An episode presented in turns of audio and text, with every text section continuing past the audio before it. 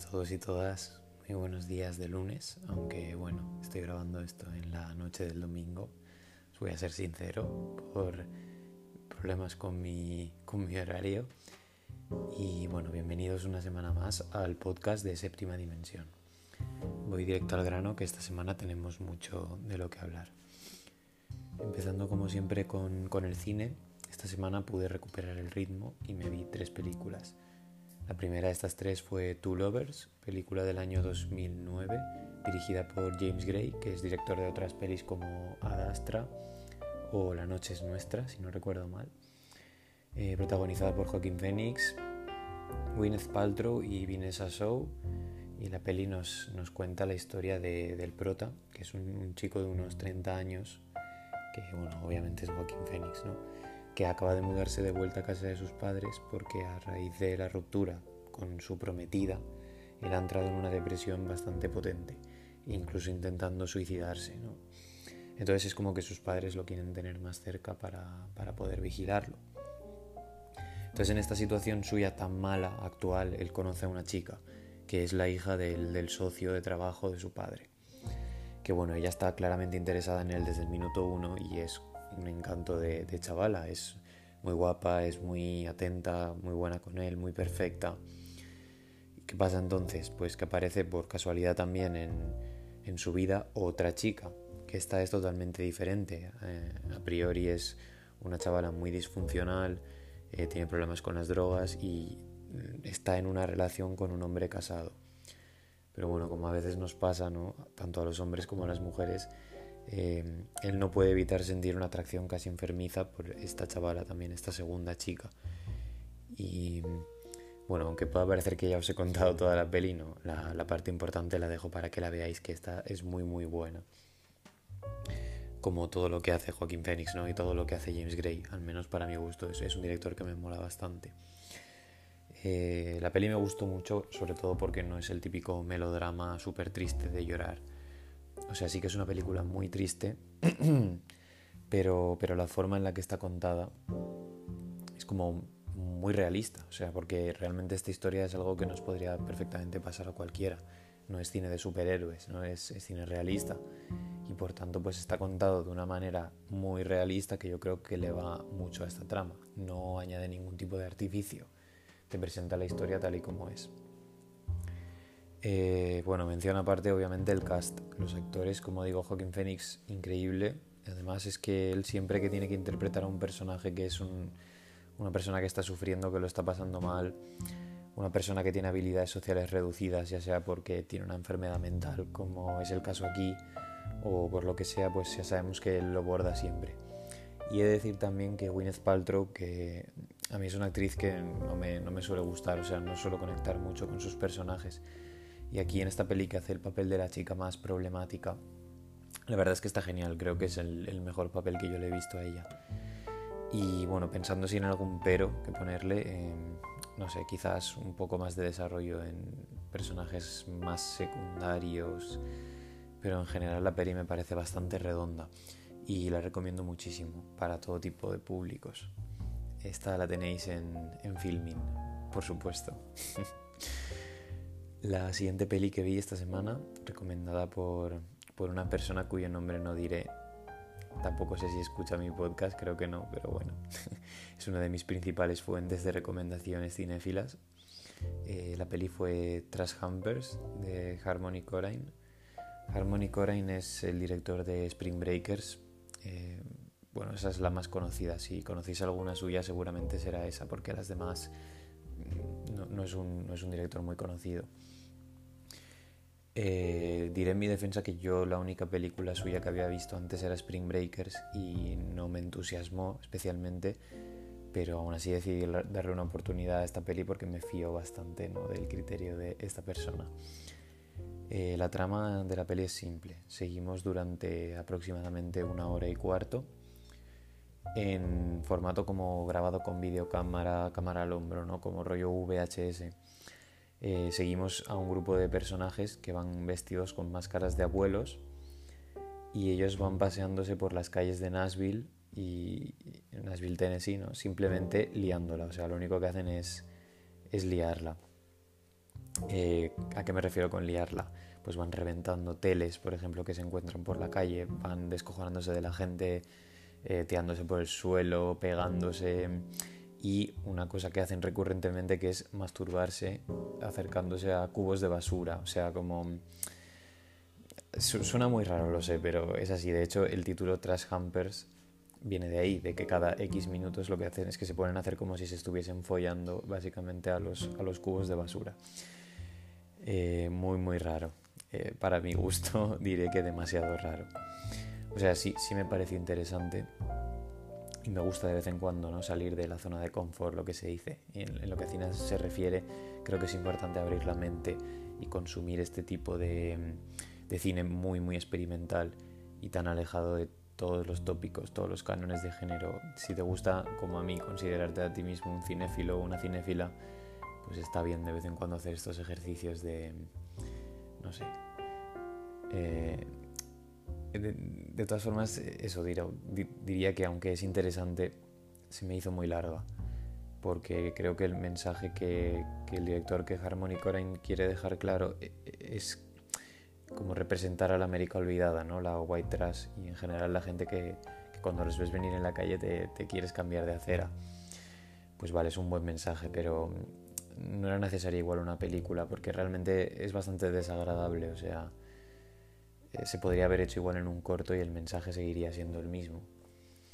Y, yo siento que muchas de las escenas no, no añaden nada a la trama, que esta misma está clara desde el minuto 10, 15, ¿no? no hay como una evolución, no, no veo una evolución en los personajes, eh, están como bastante estancados. Y bueno, dicho esto, no voy a deciros que, que, no la veáis. Tampoco la recomendaría, sinceramente, porque a mí no me ha encantado, pero es un buen ejercicio, como digo. No todo va a ser siempre verse ocho apellidos vascos, Fast Furious, Los Vengadores 36 y, y demás, sucedáneos. Entonces, nada, esta si os interesa también la tenéis en, en Filming.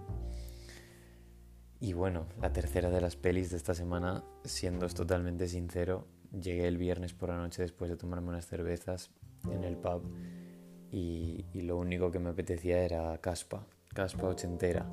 Así que obviamente me metí a filming, que bueno, voy a hacer aquí un pequeño paréntesis si me lo permitís.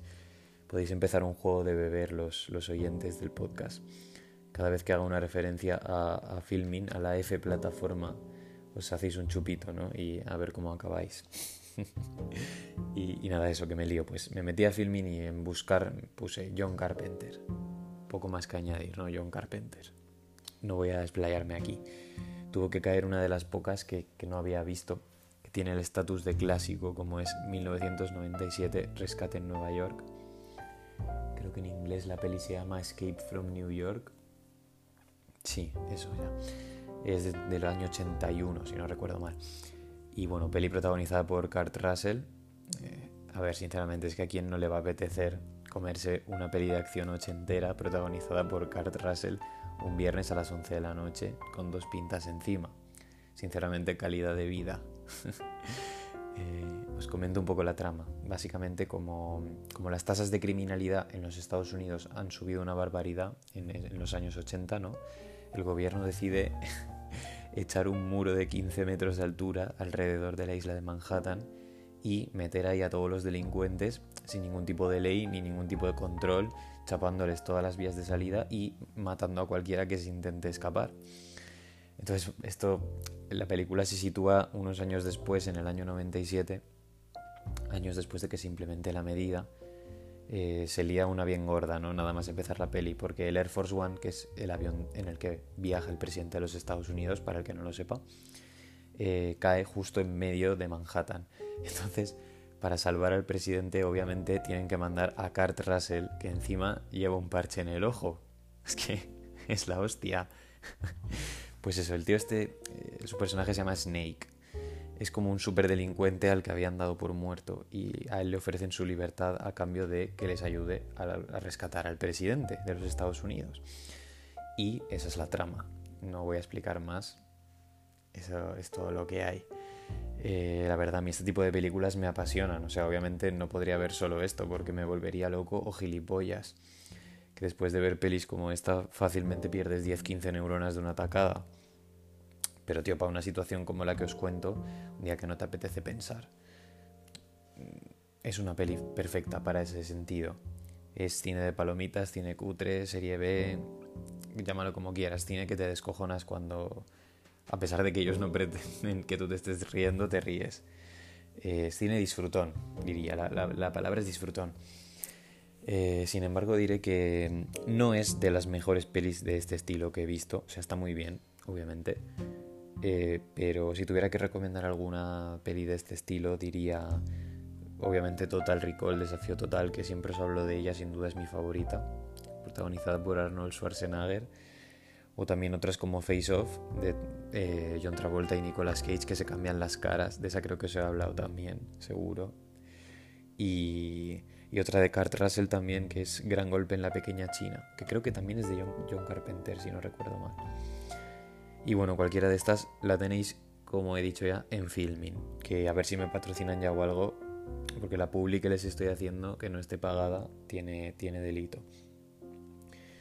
Y bueno, como de series no me apetece hablar esta semana, porque el último episodio de Mayans lo acabaron con un puto cliffhanger, que como los odio, Dios, pues estoy cabreado, entonces no hablaré de esa serie.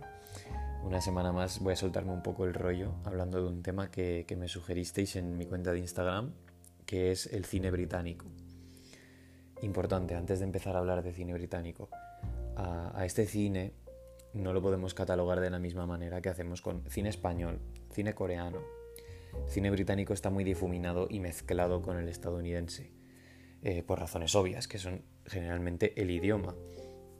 Entonces muchas veces, prácticamente siempre, cuesta diferenciar entre si una película es británica o americana y también cómo consideramos una peli como británica, porque ha sido financiada en, Gran Bretaña o, porque está localizada en Gran Bretaña o porque su director o directora es, inglés, no sé. Eso ya lo dejo a vuestro parecer. Yo lo que voy a hacer aquí simplemente es hablaros de algunos de los directores más representativos y de sus respectivas películas, hechas todas por gente british y que tienen un sabor muy british eh, así que sintiéndolo mucho, pues no os voy a hablar de, Christopher Nolan, porque sí, Christopher Nolan es británico, pero yo no diría que su cine es representativo de lo que es Gran Bretaña, ¿no? ni muchísimo menos. Es cine más americano que el que hacen los americanos. Y bueno, sin más dilación, el, primer director es. El director británico por excelencia, diría yo, es Ken Loach. Ken Loach es muy conocido por un estilo muy intimista, siempre relacionado con la lucha de clases, él trata temas como puede ser el sufragismo, el, ira o a veces incluso el fútbol, ¿no? que si no recuerdo mal tiene una película o un documental o algo con, con Cantona. Eh, en general su cine es lo que aquí llaman British Social Realism, eh, realismo social británico. Eh, yo la verdad es que no, no, lo tengo muy trabajado, me gustaría haberlo visto más porque recuerdo haber visto un par y bastante chulas ¿no? y muy diferentes. Eh, Ken Loach además es, un director muy bien valorado por el mundo del cine en general, ya que es de los pocos que tiene dos palmas de oro del Festival de Cannes por dos pelis que si os apetece ver, pues sus títulos son El viento que agita la cebada y Yo, Daniel Blake. Luego el segundo director del que os quería hablar, eh, supongo que lo conoceréis más gente, este es Danny Boyle. Danny Boyle, aunque sus inicios sí que están muy anclados a un cine puramente británico en lo que a localizaciones y actores se refiere, sí que ha hecho sus pinitos con cosas más internacionales como fue por ejemplo Slumdog Millionaire, por la que ganó bastantes Oscar, o 127 horas, que es la del James Franco que pierde el brazo. Eh, lo que me quiero centrar yo es que, como os digo, pues su primera etapa fue más local, más british. Tenemos pelis como la mitiquísima Trainspotting, que si hablamos de cine británico, pues tenemos que hablar de Trainspotting o como 28 días después, que es una muy buena peli de, de zombies, bastante infravalorada. Las dos pasan en Inglaterra y cuentan con un cast inglés. Y otra peli por la que podéis conocer a Danny Boyle, así más reciente, también sería Yesterday, la peli esta de los Beatles del año pasado, creo, o el anterior. Que hay un tío que tiene un accidente y cuando se levanta, eh, él es el único del mundo que conoce a los Beatles. Bueno, un poco chabacana, pero estaba entretenida. Y bueno, el tercer nombre que voy a dar, que no es un nombre, sino varios, Obviamente, como no podía ser de otra manera, los Monty Python, grupo mitiquísimo de humoristas, formado por John Cleese, Terry Gilliam, Eric Idle, Graham Chapman y Terry Jones. Estos nombres los he leído porque no me los sé todos de memoria, perdonadme. y bueno, un grupo que súper, súper famoso, es un humor absurdo, 100% british. Ellos empezaron en los años 70 con una serie para la televisión británica que se llamaba Monty Python's Flying Circus, pero se dieron a conocer más a nivel global por películas que son ya obras maestras, tótems de la, de la comedia, como La vida de Brian, Los caballeros de la mesa cuadrada o la muy infravalorada y que a mí personalmente me apasiona, El sentido de la vida. Estas las recomiendo encarecidamente, de verdad es, es de las pelis con las que más me río yo de, todo, de todos los tiempos. Y como siempre es un placer disfrutar de, cómo se ridiculiza a los ingleses y a sus costumbres, eso a todos nos encanta. Y bueno, por mencionar así grandes nombres que igual no sabíais que son británicos, eh, en cuanto a directores tenemos algunos de la talla de Emerald Fennell, que es la directora de Promising Young Woman. Tenemos a Sam Mendes, a Steve McQueen, eh, tenemos a Matthew Vaughan, que es el de Kikas, y tenemos a Alex Garland, que es de Ex Machina. Y luego en cuanto a actores y actrices, de los que no he hablado tanto, pues porque hacen papeles que son lo mismo para británicos que para americanos. ¿no? Aquí no hay tanto distinción. Algunos de los más destacables y que igual no sabíais que son ingleses son Charlie Hunnam, Christian Bale, Robert Pattinson, ojo, o Idris Elba. Y en cuanto a actrices, Lena Headey, que es eh, Cersei en Juego de Tronos, Kate Winslet, Rosamund Pike o Emily Blunt. Y bueno, mira, iba a despedirme ya, pero acabo de caer que, no se ha hablado de Guy Ritchie, que muy probablemente es mi, director inglés favorito. Pero bueno, esta carta me la, me la guardo para o bien futuros podcasts o igual si estoy con ganas un, post en la cuenta de Insta esta semana que, que, la tengo bastante abandonada. Y bueno, con esto me despido ya por esta semana. Como siempre, un placer Espero que hayáis apuntado todos los nombres que he dado, que son bastantes. y bueno, un abrazo muy fuerte y nos vemos la semana que viene.